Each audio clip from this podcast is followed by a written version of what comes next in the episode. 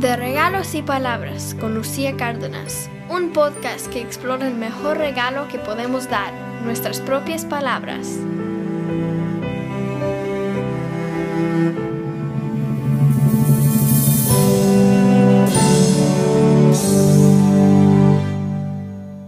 En el verano del 2008 vivía en Jersey City, pero trabajaba en la ciudad de Nueva York y después de cuatro años de ser parte del equipo que creó una nueva escuela preparatoria, una high school, en el barrio de East Harlem, decidí renunciar para concentrarme ahora con mi marido en la creación de nuestro proyecto más importante de vida, traer al mundo a un ser humano. Pero la vida raramente es como la planeamos y como dice el dicho, si quieres hacer reír a Dios, cuéntale tus planes.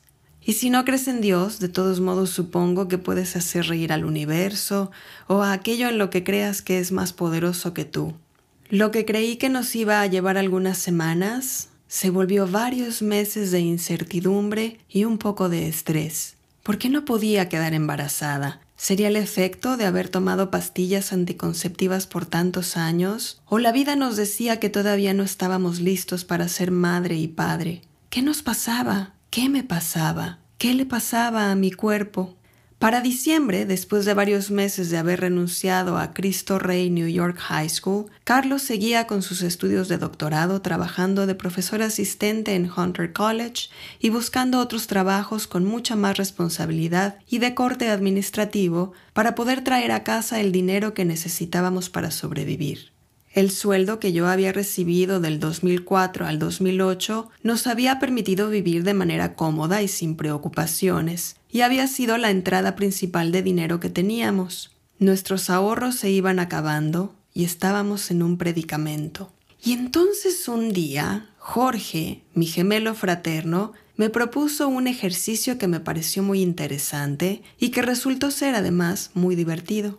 Ninguno de los dos recuerda la razón específica de este invento, pero a la distancia ahora veo que llegó como una bendición. El ejercicio consistía en escribir frases improvisadas, sin seguir ningún tipo de reglas en cuanto a la lógica y el sentido, y luego compartirlas entre nosotros por correo electrónico. Jorge me propuso que me relajara y soltara mi imaginación, mi creatividad, mi alma, mi pluma o mis dedos en el teclado de la computadora y mi inconsciente. Olvidarse de seguir las reglas, cuando eso no lastima a nadie, claro, resulta ser en muchos casos una posible solución a los problemas. Gracias a mi gemelo y a esta sugerencia tan simple y a la vez divertida, mi vida y la de Carlos cambió al comienzo del año 2009. Primero, una amiga queridísima llamada Prima me ofreció un trabajo temporal en Fordham University. Y luego, mientras estaba ahí, un día me hablaron del Lower East Side Girls Club of New York para decirme que me querían contratar. El año anterior había visitado su sitio web y decidí contactar, así por mis propias pistolas, a la directora Lynn Pentecost. Le dije quién era, qué había estudiado y que me encantaba su organización y todo lo que hacían por las chavitas de familias de pocos recursos económicos en esa zona de Manhattan, muchas de ellas provenientes de familias latinas. Me contestó y me dijo que iba a pensar en cómo integrarme a su equipo.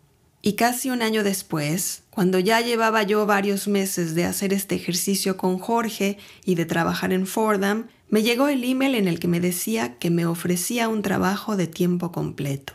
Más o menos por ese entonces, Carlos y yo nos acabábamos de enterar de que Maya ya venía en camino. Al final, logré trabajar para esta organización un año. Maya nació. Carlos terminó su doctorado y consiguió en Brownsville, Texas, un trabajo de profesor que nos permitió empezar nuestra vida de familia con los pies bien puestos en la tierra.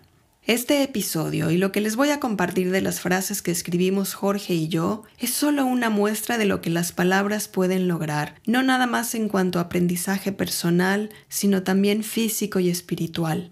A continuación les presento una muestra de lo que Jorge y yo escribimos en el transcurso de varios meses entre el 2008 y el 2009. Nada más les aclaro, para que puedan disfrutar de lo que están a punto de escuchar, tienen que olvidarse de la lógica y la razón. Les pido que escuchen con los oídos del corazón para que puedan disfrutar de lo juguetonas que pueden ser las palabras cuando uno las une con el hilo de la creatividad, la inspiración y la improvisación. ¿Listas y listos? Empezaremos con las frases que Jorge me mandó cuando me propuso el ejercicio. Cierren sus ojos e imaginen lo que las palabras juguetonas nos cuentan. Escritos de inspiración espontánea libre de juicio que fluyen por mis ojos traspasando los campos de la cordura y la ley sincronías del espíritu renovador en el camino de un sueño sin sentido, esperando las montañas de un amanecer. Calculando sin fronteras, demostraciones amarillas dentro de una danza golpeada con la sencillez lumbar. Ruidos figurativos de una cueva amarga, quitada de la última y tierna rama. Esperando, sin esperar canciones, sin canto de semillas de árboles fugaces sumiendo recuerdos, goteando cuerdas, sintiendo la suavidad de pocas horas de presente.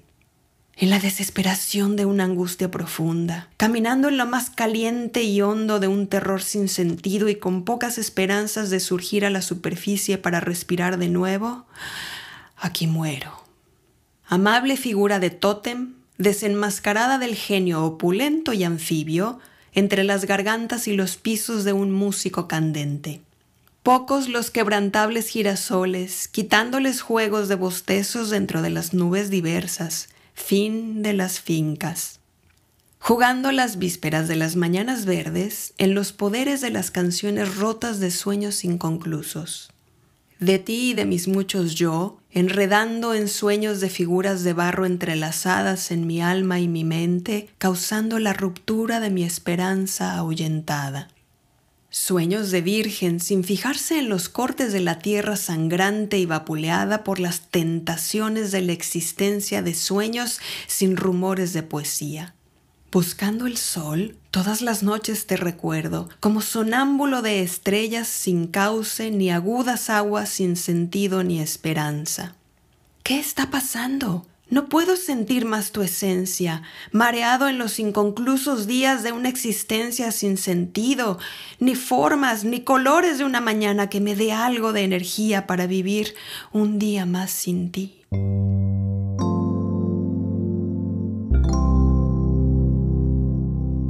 Como verán, ninguna de estas frases llenas de palabras juguetonas es para entenderse es solo para escuchar el sonido de las palabras, sentir la cadencia que reflejan al estar unidas y disfrutar el dejar al cerebro hacerse bolas tratando de encontrarle algún sentido. Bueno, pues con eso como ejemplo, me puse a escribir yo también y luego se me volvió una práctica muy divertida para pasar el tiempo que tardaba en los metros y autobuses viajando de Jersey City hasta el Bronx y de regreso. Llegué a 240 frases en poco tiempo y además escribí tres cuentos al final. Las mías son frases que poco a poco se fueron volviendo poesía sin querer. ¿Listas y listos? Aquí voy. Me acabo de conocer las arañas de mi angustia enamoradas de mi ser.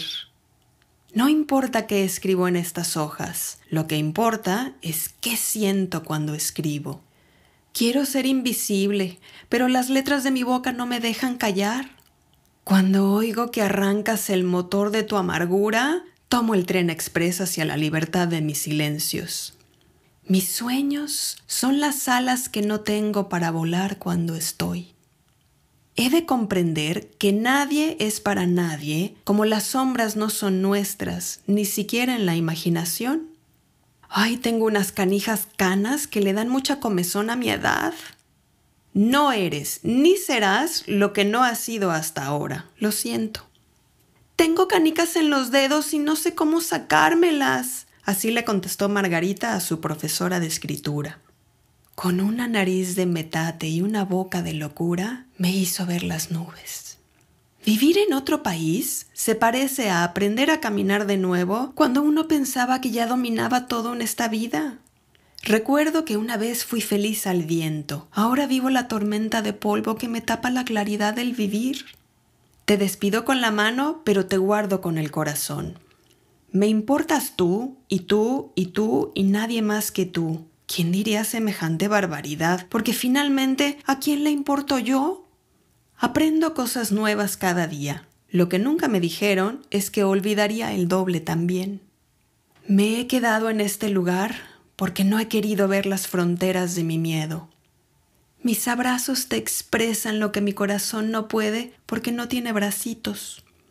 Cuando crezcas, mijito, verás que la vida no es como te la imaginabas, es más alta. Tus argumentos me hacen decir ¡Ole! cada vez que intentas atraparme. Me como las uñas porque las angustias no tienen sabor. Mi cerebro no para de latir y mi corazón no para de pensar. Ir a terapia es como ir al spa del alma. Sueños y realidades son la misma cosa, solo que si los pruebas, tienen un sabor distinto. Cuando escucho las noticias, mi alma se pone en huelga. Pero cuando leo un buen libro, mi alma se despierta como en mañana de primavera. Si supiéramos qué va a pasar mañana, no tendríamos nada de qué hablar hoy. Estos vientos de cambio nada más me despeinan las finanzas. Si pudiera dejarte en el olvido, lo haría. Mi problema es que siempre he tenido muy buena memoria. Mis cuentos intentan sacarte esa sonrisa que escondes entre costilla y costilla. La música de cada ser humano sale a la luz de muchas maneras, en palabras, en consejos, en abrazos, en miradas, en silencios. Mi gemelo es mi alma en el espejo. Enfrente del espejo puedo engañar a mi mente. El problema es cuando me veo con los ojos cerrados. Ahí sí no hay manera de esconderme. Lo difícil de escribir no es ni la ortografía ni la lógica de la gramática. Lo difícil de escribir es poner el corazón en las palabras. En la vida uno se puede arrepentir de todo menos del milagroso hecho de existir. Pienso en inglés, siento en español y me expreso en francés. ¿Por qué será que la gente no me entiende? Esas son miradas que matan, le dijo a su hijo el asesino.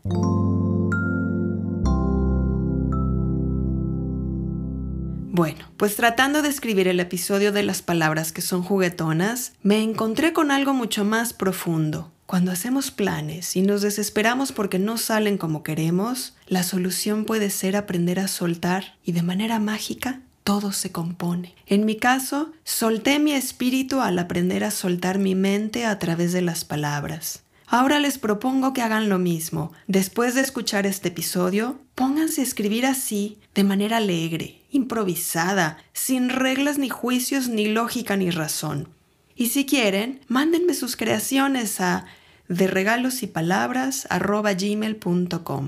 Este fue el episodio de las palabras juguetonas. Es el episodio número 5 que prometí, pero así como hice mi episodio introductorio, haré ahora un episodio para concluir esta primera temporada de De regalos y palabras con Lucía Cárdenas.